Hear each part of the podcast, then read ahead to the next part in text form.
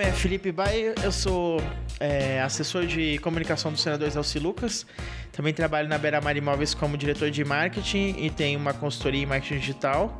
Uh, meu nome é Renan Garrido, eu sou prop maker em Chicago. Eu sou designer, eu sou também fotógrafo. Eu sou o dono da, antigo dono da Broken Atry, eu fui o fundador. Uh, agora eu tô com a Vilar, eu trabalho como prop maker na L3DFX aqui em Chicago. Uh, então, a gente fez o último Jurassic World, a gente fez o último Transformers. Uh, vários filmes que vão sair agora, que a gente está fazendo, mas que eu não posso revelar agora, mas quando sair eu posto vídeo, posto foto, posto tudo pra vocês em primeira mão. Tá bom.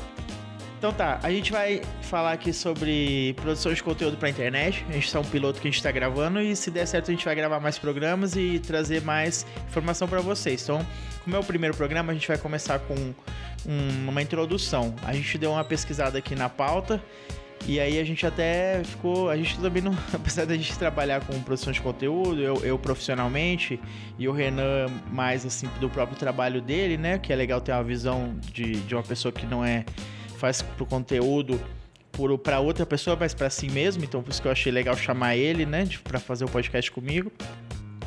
Mas a gente estava pesquisando aqui mais a fundo, que é uma coisa que a gente trabalha no dia a dia e não sabe. E aí a gente acabou vendo que a produção de conteúdo é uma coisa mais antiga do que parece, assim, não, não, é uma coisa que vem com a internet. O primeiro caso que eu encontrei aqui foi da John Deere, que é uma fabricante assim mais famosa nos Estados Unidos, mas também existe aqui no Brasil, de máquinas agrícolas que em 895 depois eles criarem uma máquina uh, de aço diferenciada, o dono da empresa fundou uma, uma revista, né, uma, uma publicação própria, chamava The Furrow. E ele usava ela para divulgar não o produto em si, mas é, trazer informação né, em forma de conteúdo e com isso, por, por, por tabela, divulgar o produto dele, né? Você sabia disso, Renan? Eu não sabia disso, mas isso explica muita coisa, porque aqui nos Estados Unidos é, é a, cultura da John Deere é muito forte. E eu digo assim, em relação a todo tipo de indumentária, camisa, cara, short, é, é boné, e, e, é mais uma questão em reverência à marca do que uma questão de, tipo, de lucro pessoal da marca, entendeu? Tem muita coisa de. que o pessoal gosta muito daqueles. Como que é isso em português? Aquelas placas que tem aquele tipo de. de propaganda de metal antiga. O pessoal coleciona muito isso aqui. E John Deere é uma coisa que faz muito sucesso. Eu nunca entendi muito bem, porque, cara, eles fazem, eles fazem trator. Tipo, trator, entendeu? Então, mas você tava falando aí de que eles colecionam placa.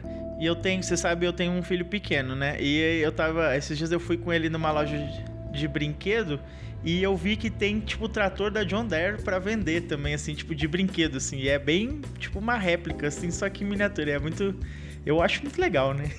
Não, é muito doido, mas, por exemplo, aqui tem muito da Caterpillar, eu encontro tudo, velho. Tem garfinho da Caterpillar para beber, tem colher. Só que a Caterpillar não é só trator. A Caterpillar tem, cara, todo um sistema de botas de segurança, tem bota de aventura, tem uh, mochila, entendeu? É, tipo, é muito maior. E a John Deere não, mas agora faz, cara, faz muito sentido isso. Entendeu? Porque se você pegar 1895 nos Estados Unidos, cara, não tinha nada. Era basicamente fazendeiros, pequenas cidades, entendeu? Então criar uma revista no qual você vai divulgar é, técnicas de agricultura, vai divulgar dicas de como de produção, entendeu? Vai contar a história dos agricultores que que, que estão influenciando os Estados Unidos, que estão criando cidades, que estão uh, criando novas empresas. Isso gera um respeito muito grande por uma marca, entendeu?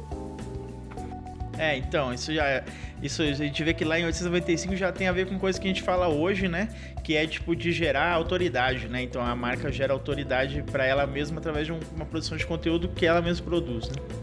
A gente sempre enfrenta esse problema que a produção de um conteúdo de qualidade ou de um produto de qualidade hoje em dia não é tão necessário quanto a produção de um marketing de qualidade.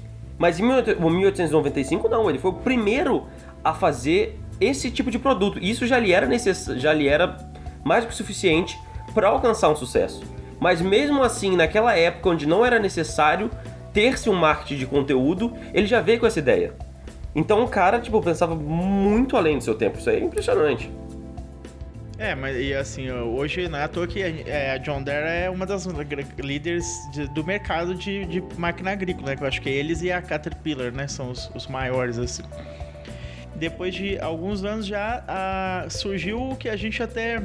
Acho que todo mundo conhece até no Brasil, principalmente depois do, do Masterchef, né? Mas a gente nunca se dá conta de que é um.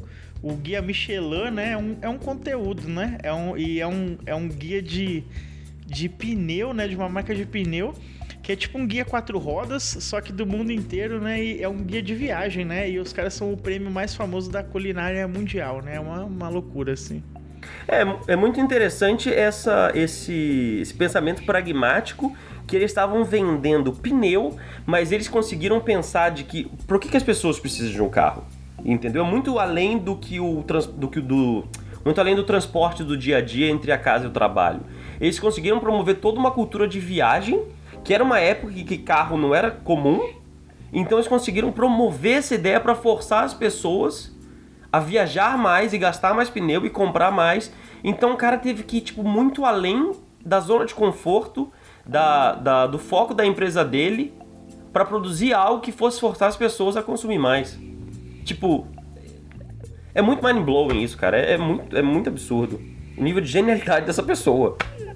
É, o, o Guia Michelin, quando surgiu, a, a, Michelin é uma empresa francesa, né? E ele, quando surgiu, ele era só na Europa, né? Na verdade, acho que era só na França e foi expandindo, expandindo. Hoje em dia tem Guia Michelin no mundo inteiro, né? Basicamente. Então, uma, uma produção de conteúdo que dominou, assim, acho que todo mundo como a Furrow foi a primeira, mas não popularizou tanto, né? Mas o Guia Michelin é uma coisa que dominou e tá aí até hoje, né? E assim, poucos anos depois, então provavelmente acho que o Guia Michelin deve ter quase 100 anos aí, né? Uhum. E não, assim, só pra, só pra explicar pro pessoal que não. que talvez não conheça isso, que eu acredito que na verdade seja bem comum, quando a gente fala de, de, de estrelas Michelin para restaurante, vai até 5 estrelas. Não, 5 estrelas não. Quantas, quantas estrelas são? 3 estrelas. Estrelas, é verdade. 3 estrelas. E a gente só tem um na América do Sul com duas estrelas, que é o Dom. É, do, do Atala, em São Paulo.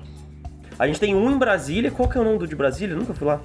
É o Taipá que é de comida peruana, que é muito bom, já fui lá. Então, sem pensar, a América do Sul inteira só tem um restaurante duas estrelas, então é tipo é uma coisa muito, muito importante, entendeu?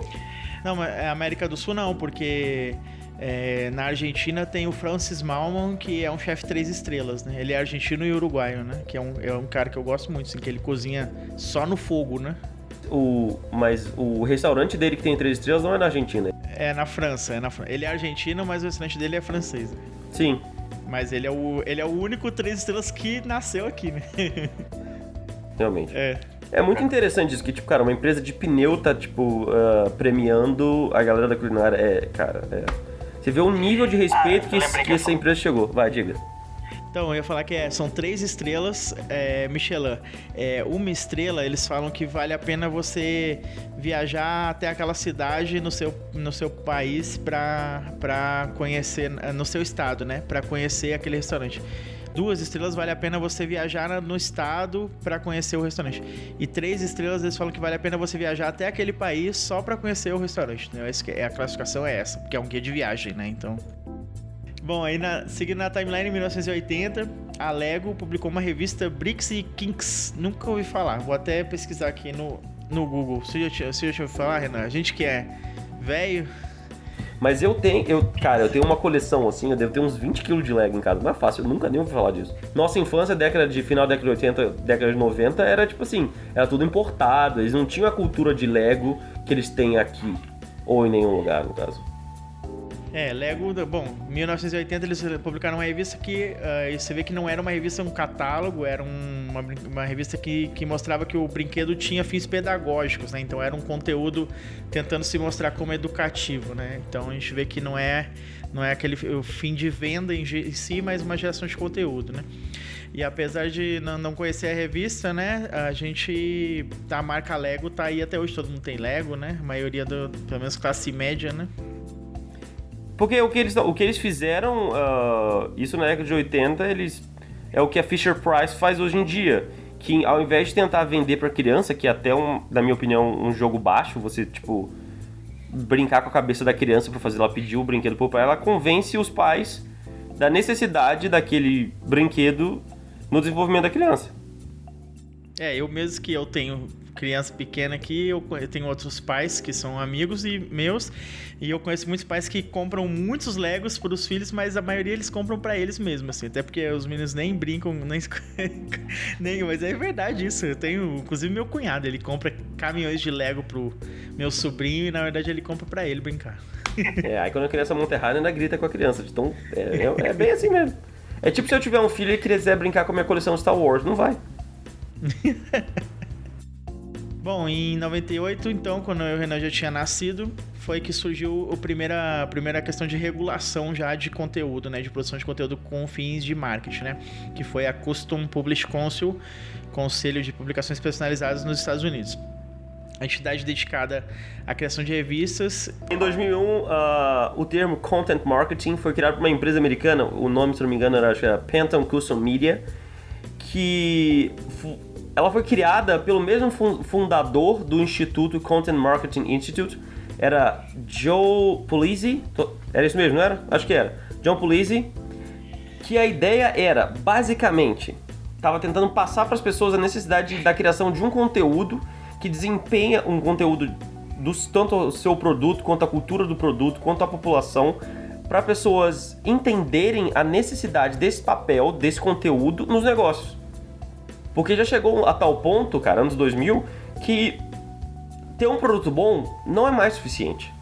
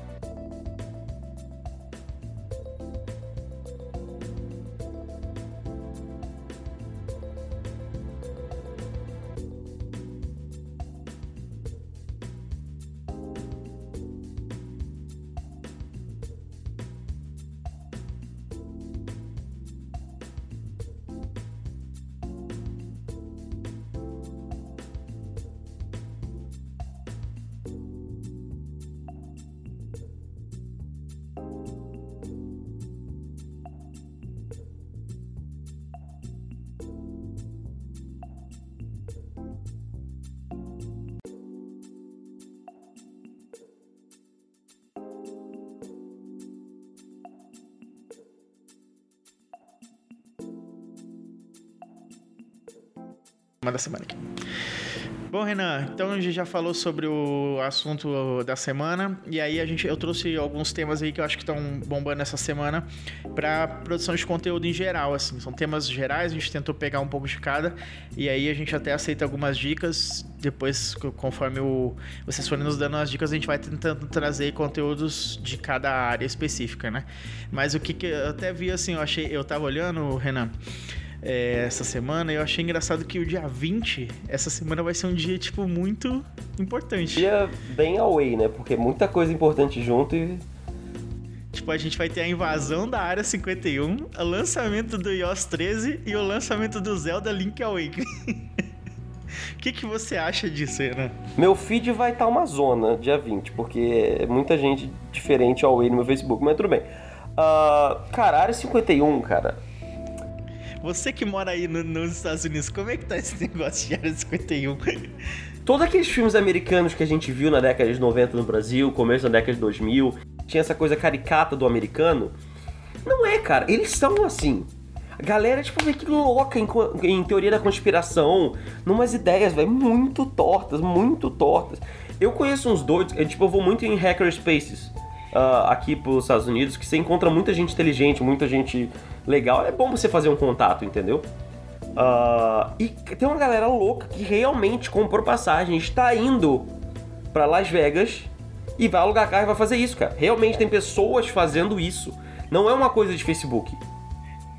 Eu, de, eu dei uma olhada no Google Trends e aí eu entrei no, no Google Trends dos Estados Unidos e eu vi que, tipo, na região de Nevada teve um pico de pesquisa sobre a Área 51 hoje. E eu achei engraçado, não sei se você sabe, é, esse negócio bombou no Facebook, fizeram um evento, né? Mas isso surgiu no Reddit. Tudo de torto surge nesse lugar. É, a gente ainda vai falar mais sobre. Acho até que o nosso próximo programa já podia ser sobre o Reddit. Mas assim, a gente vai falar mais sobre o Reddit, mas eu achei engraçado também porque hoje o Reddit caiu. E eu assim, eu nunca tinha visto o Reddit sair do ar, né? E muita gente tava falando que isso foi coisa do governo dos Estados Unidos tentando derrubar o, a invasão da área 51. Tipo, eu não acho que vai ser uma coisa organizada na área 51, mas que vai ter gente lá, vai vai, eu acho que.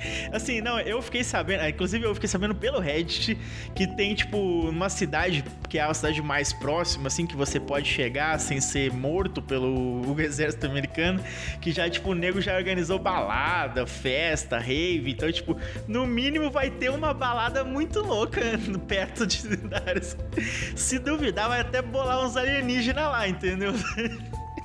Galera muito doida, cara. Galera muito doida. Vocês não estão entendendo, cara. Vai, vai dar merda lá, vai dar uma merdinha boa.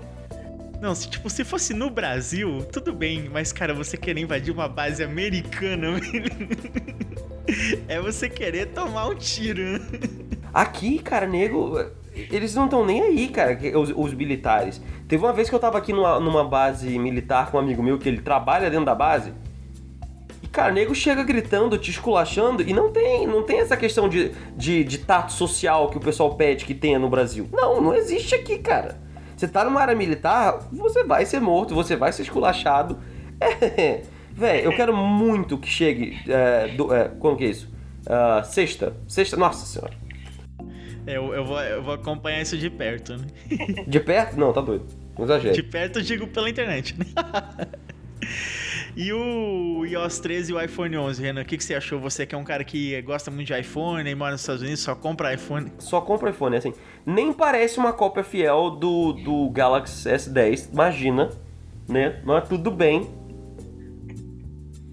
Fazer o que, cara, porque você tem que entender o seguinte, o, o, o foco do o Brasil, tá, acho que é o, o terceiro maior mercado do mundo em relação ao iPhone. Só que essa mania que a Apple tem de lançar toda hora um novo é por uma questão social aqui. Aqui o iPhone é um nível de status, não é só no Brasil, aqui, tom, aqui o pessoal também liga muito para status. E ninguém compra Galaxy aqui, só compra Galaxy a galera nerd, que realmente vê que o uso do Galaxy é maior. Eu já escutei garota falando, porque você consegue ver quando você recebe mensagem se a pessoa é iPhone ou não aqui. Já escutei pessoa falando, ai, não vou sair com ele porque ele não tem iPhone, ele é pobre. Então, cara, a Apple faz a merda que quer toda vez e lança um novo sem modificação nenhuma e vende, cara, e vende. Que é o iPhone 11. Desculpa, não tem nada de novo nessa desgraça. As três câmeras que o Galaxy lançou. É, realmente eu achei esse iPhone 11, sim. Eu tenho um X e não pretendo trocar tão cedo. Mas não, não tem Mas... como, cara. Não tem como fazer o uso completo dessa máquina. É muito potente o, desde o X e não, não tem por que aumentar. É uma questão de status só. É, a única coisa que me chamou a atenção assim, porque o X é a primeira versão que tem Face ID e não tem é, Touch, Touch ID, né? E eu tinha um 6X, 6, 6S Plus antes do X. E aí eu, eu gostava muito do Touch ID e eu, eu, acho o Face ID uma merda, assim. Ele não, não identifica direito. Se você tá numa posição. Se você tiver de fone, que eu ando muito tipo de fone de ouvido head, headband, assim, por cima da cabeça, né? Ele já não identifica bem. Assim, às vezes se ele tá, você tá com o celular na mesa e você quer olhar a hora, você tem que pegar ele e apontar para você, assim, não dá para você só botar o dedo e desbloquear, sabe? Então uma coisa que eu chamou a atenção é que o 11 tem de, eles botaram de volta o, o Touch ID, né? Que eu achei uma tem eu já tive, o tempo que eu tive iPhone aqui é uma desgraça. Você tá com a barba um pouquinho mais longa, não identifica. Você corta a barba, não identifica. Eu que tenho cabelo é. comprido, solto o cabelo, não pega. Prendo o cabelo demais, não pega. É, não, não dá, não tem porquê. É, eu acho o Face ID meio chato nisso. Tipo assim, o processador, uh, o. A memória RAM, tá, tipo, tá tudo sensacional? Tá, mas cara, chegou a um nível, ainda mais pelo preço que tá vindo. O preço que tá vindo é muito absurdo. Não, não, não tem necessidade. Cara, eu tenho um Note 8. Eu programo nele, eu faço design nele, eu edito todas as minhas fotos profissionais, eu edito nele, e mesmo assim eu não uso tudo, todo o potencial do celular. E é o Note 8, que a gente já tá no 9, tá no 9 já, né? Tá no 9. Mas enfim, vai ser um estouro de venda aqui, vai ser um estouro de venda no Brasil e seguimos com. Mas o que eu tô. Eu tô animado mesmo é com esse iOS 13 aí, porque eu tenho um iPad e disse que vai ficar bem mais parecido com um notebook, né? O que eu, eu uso ele para anotação e tudo, mas eu sinto muita falta de desses, dessas coisas que tá trazendo, né? O iOS 13 aí vai ajudar bastante. É, eu soube que ele vai ter uma adaptação muito boa também pro, pra, pros teclados. Uh, aqueles. Qual é o nome? Bluetooth? Não. Aqueles adicionais que você compra. É, eu tenho um também. É, só que ele vai adaptar muito bem para isso. Porque esse é o uso do iPad. Né? Porque o iPad é aquela coisa que geralmente a galera mais coroa usa, ou, ou as crianças, porque o pessoal da nossa cidade não tem muito uso. É um celular grande, que não tem a facilidade de digitação, que, por exemplo, tô indo pra uma audiência pública, tô indo para alguma algum meeting e eu preciso anotar rápido. Entendeu? Não tem a mesma facilidade. A mesma coisa com o celular. Então esse OS 13 vai mudar muita coisa. Tenho fé nisso. Bom, Renan, eu tava essa semana também lá no Senado, a gente acompanhou bastante discussões sobre privatização, por causa principalmente da greve dos Correios. Eu achei muito engraçado, particularmente, porque assim, eu não sei se foi exatamente no dia que lançou, mas pelo menos foi o dia que eu fui impactado, porque eu recebi um e-mail da Amazon informando que agora a gente ia ter Amazon Prime com.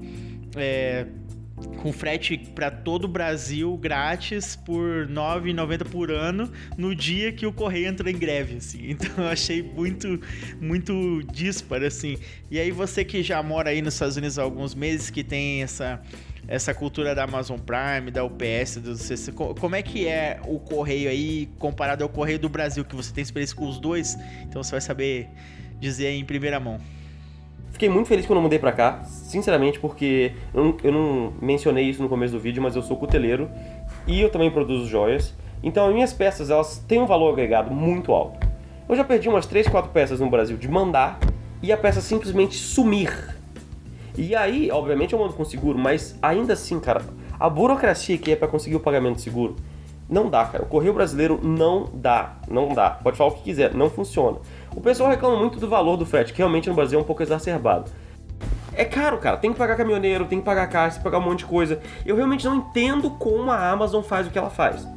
O que é muito interessante da Amazon, que ninguém sabe, a Amazon, o estoque da Amazon, tirando os produtos Amazon, que tem os Amazon Choice, ela só funciona como uma warehouse que faz o, o, o manejo, tipo middleman. Porque a Amazon não compra as coisas e vende, ela só o middleman. A mesma coisa na entrega.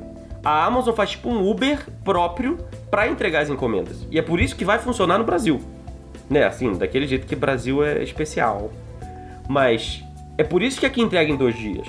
E é por isso que vai entregar em dois dias no Brasil. Porque não vai ser no correio normal. Tanto daqui quanto daí.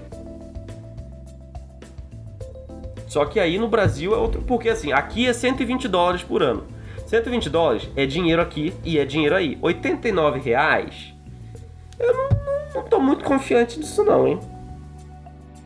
Eu acho que eles entraram com esse preço pra, pra, só pra dominar o mercado, sabe? Acho que provavelmente ano que vem já vai ter um reajustezinho aí, sabe?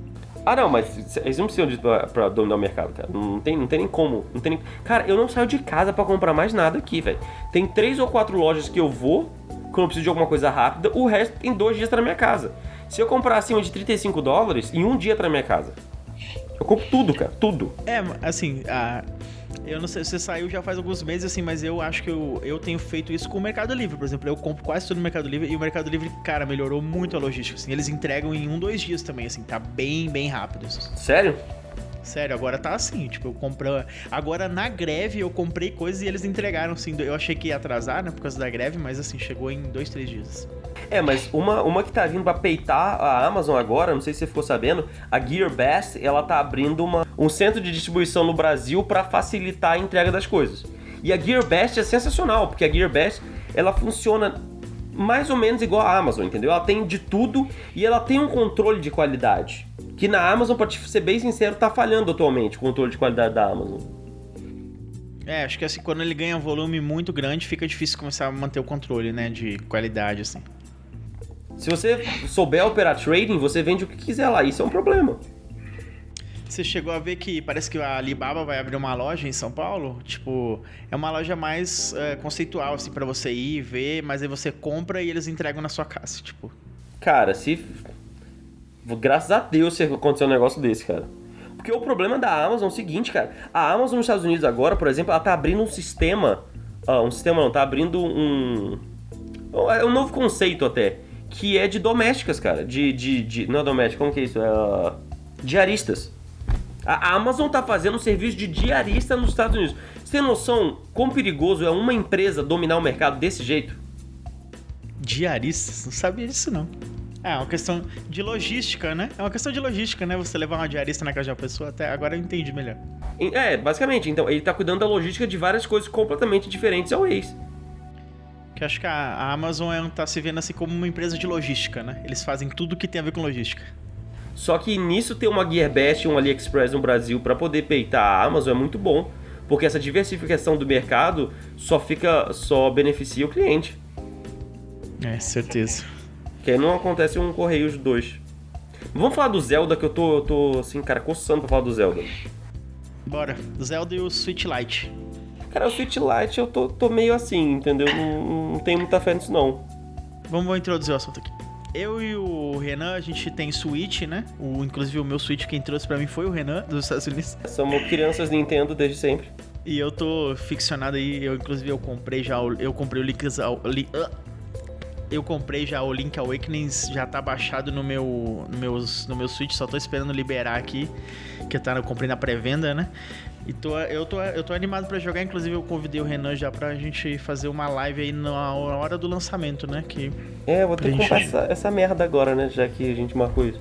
Porque, cara, eu, eu não sei, cara, porque, tipo, eu, eu, te, eu tenho uma raivinha com a Nintendo por causa do seguinte, eu entendo que o custo de produção do jogo é mais caro pelo cartucho e toda, toda pelo tamanho do que o, os Blu-rays da PS4, Xbox, o que for. E também que o mercado é muito menor para o Switch. Porque você, quando você joga um jogo da Nintendo, você não se importa com o gráfico. Você se importa com a jogabilidade, com o enredo. Com a diversão, né? Só que, cara, aqui não importa, cara. Não importa. Você tenta comprar jogo usado, é o mesmo preço. O Zelda, o, o Breath of the Wild lançou o quê? Tem três anos já. É. E eu que tenho, eu que tenho dois Zelda. Quê? Eu tenho dois Zelda Breath of the Wild. Eu tenho um no Switch e um no Wii U. Eu vou comprar de volta o Switch quando chegar aí, porque até hoje não, até hoje não consegui zerar, acredita? Não, não, não quero vender não, valeu. Viciado. Porque, cara, é, é. Não, eu compro. É 59, tava 59 novo. Na Amazon você encontra por 49. Se você comprar usado em qualquer loja usado ou na internet, o pessoal vende por 45. O preço da Nintendo nunca baixa. Aí você pega o Zelda Link Awakening, que é basicamente eh, não pode falar que remasterizou, porque eles basicamente produziram tudo de novo, só a história que se mantém, né? É, não, não se sabe, né? A gente não viu ainda a história. A gente sabe que começa parecido, né? É, tem esse ponto.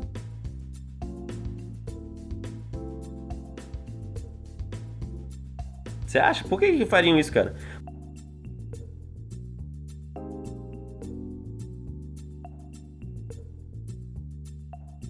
Cara, quando é que lançou esse jogo, o, o Felipe? Tem quantos ah, é décadas? Então não tem, não tem porque dar outro final. Mas tem nego que jogou agora, entendeu? O Awakening. Que, tipo, o Awakening tá. Até você consegue jogar. Então tem gente que jogou, mesmo não, se, não, não, não sendo lançamento. Jogou 10 anos depois e já conhece o final. Então, assim, é uma maneira de você trazer esse cara, entendeu? Não, cara, na minha visão não é isso. Que, por exemplo, o Pokémon, o, o Pokémon Pikachu. Cara, eu já acho que eu joguei a, a desgraça daquele jogo, o de Game Boy, umas, sei lá, 100 vezes na minha vida. Eu comprei só pra ter a experiência, o, o feeling de jogar esse jogo de novo e pelo gráfico, entendeu? Que é, por sinal, o mesmo estilo de gráfico que eles estão botando no, no, no Zelda. Já que você falou de Pokémon, eu não ia falar, mas já que você falou de Pokémon, você viu que o Ash venceu a liga a liga dos Campeões lá, a Liga. Como é que é o nome? ano já, tava na hora, né? Porque. 22 anos, levou 22 anos. É, vai ser um treinadorzinho de bosta, assim, né? Que, que pelo amor de Deus. Mas eu acho, assim, uma coisa que ninguém fala é que ele venceu a Liga. A Lula, né? Que era do Havaí lá, daquele. daquele daquele jogo que é, que é parecido com. Do, do anime novo, né? Que é o Sun Moon que é parecido com o Havaí. E aí, eu não sei se você chegou a ver esse, esse anime, mas eu assisti alguns episódios. E esse anime, particularmente, ele vai pro Havaí, né? Como se fosse o Havaí, que é a Lola.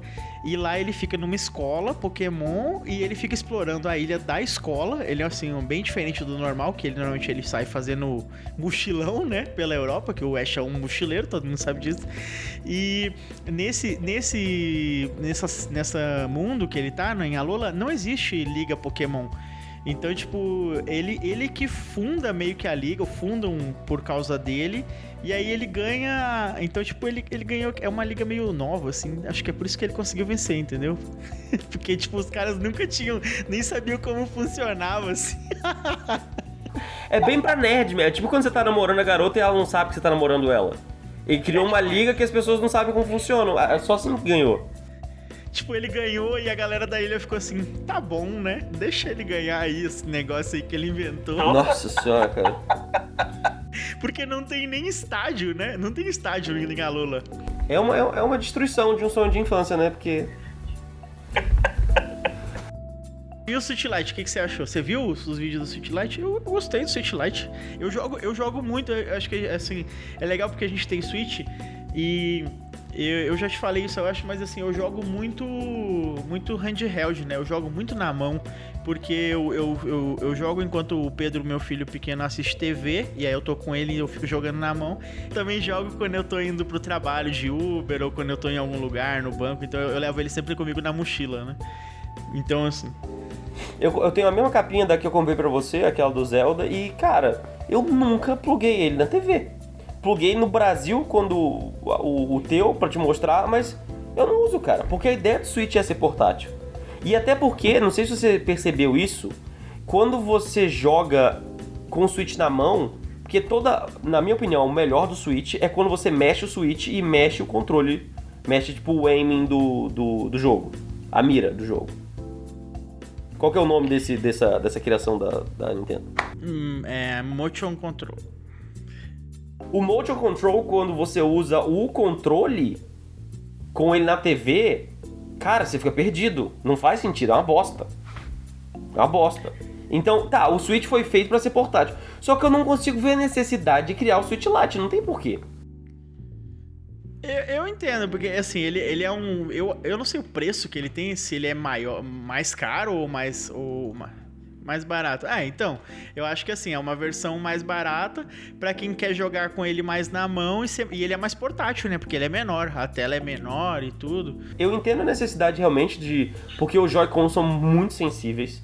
Aqueles encaixes são a bosta. É, eu tava com o meu na mão esses tempos e eu bati e ele soltou. E aí ele não travava mais. Eu achei até que eu tinha quebrado. O meu aconteceu isso. A solução é a seguinte, eu vou te falar, bem simples você consegue comprar nesse site da China a travinha em metal. Aí você abre ele, tira o parafusinho, é bem simples e troca a trava por metal, porque essa de plástico é uma bosta, não tem como. Não, mas o meu ele não quebrou. Ele, tipo, eu acho que ele deu uma desencaixada. Aí eu fiquei mexendo e aí ele voltou. Aí agora ele travou de novo. só porque a trava de plástico é ruim mesmo. Mas enfim, só resumindo. Eu entendo a necessidade de reduzir o preço do Switch, só que, cara, não vai reduzir o preço dos jogos, que é o que limita o, o, o mercado da Nintendo desde sempre, desde quando é criança jogo na Nintendo é caro. E isso que limita.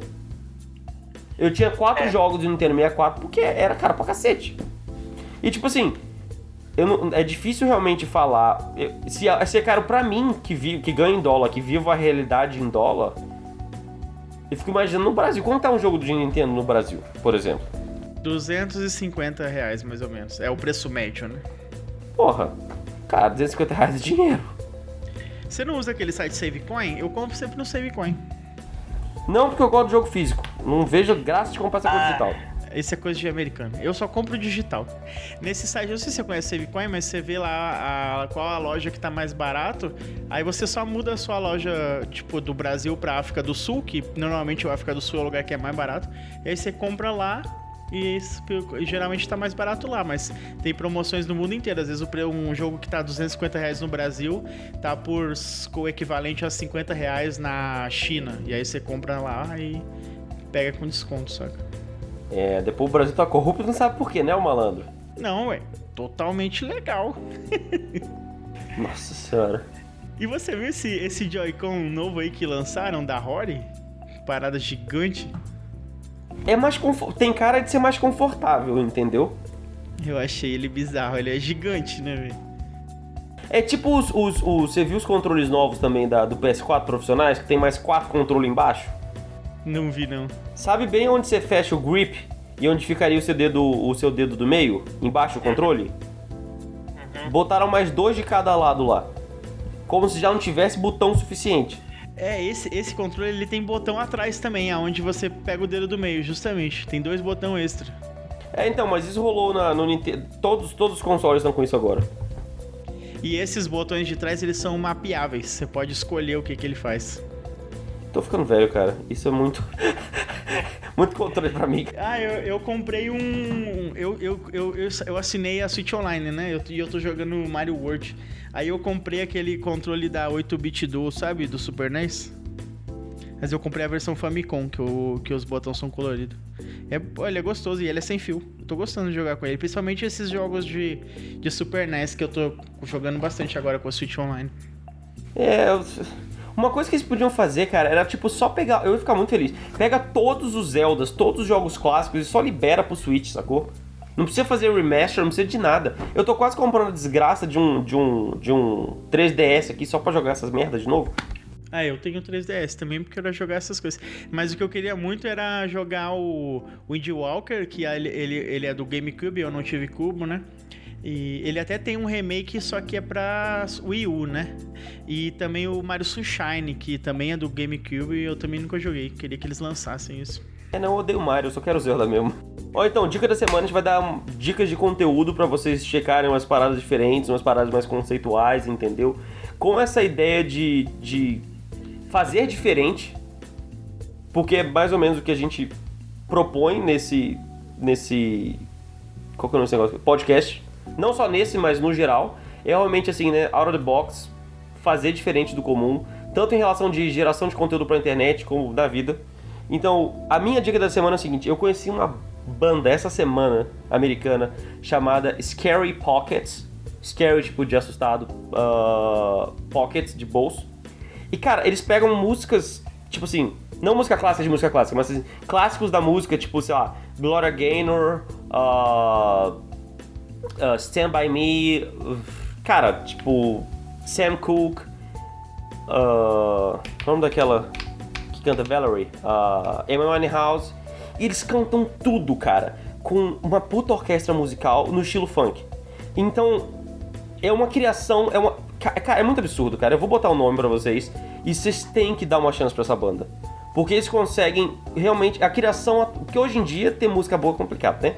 Então eles criam algo diferente no mundo que a gente já tá saturado por músicas de sempre. Querendo, ninguém mais aguenta esse sertanejo brasileiro. Eu vou dar a dica aqui do Francis Malman, que é o episódio da primeira temporada, episódio 3. Na segunda temporada, episódio 2, que é o do Alexandre Atala. E outro jogo que eu vou dar a dica do Switch, que é o Astral Chain que eu tô jogando, comprei agora no começo do mês e tô curtindo bastante. Ele é um tipo hack and slash, tipo Devil May Cry assim. É uma IP nova da, da Nintendo e tô achando bem maneirinho assim. Ainda não, não zerei, tô mais ou menos no no comecinho ainda, mas tô, tô achando massa. Vou fazer até uns vídeos dele. Valeu. Então aí a gente vai a gente vai botar um e-mail aqui embaixo para vocês poderem mandar dicas, sugestões, perguntas para a gente responder no próximo programa.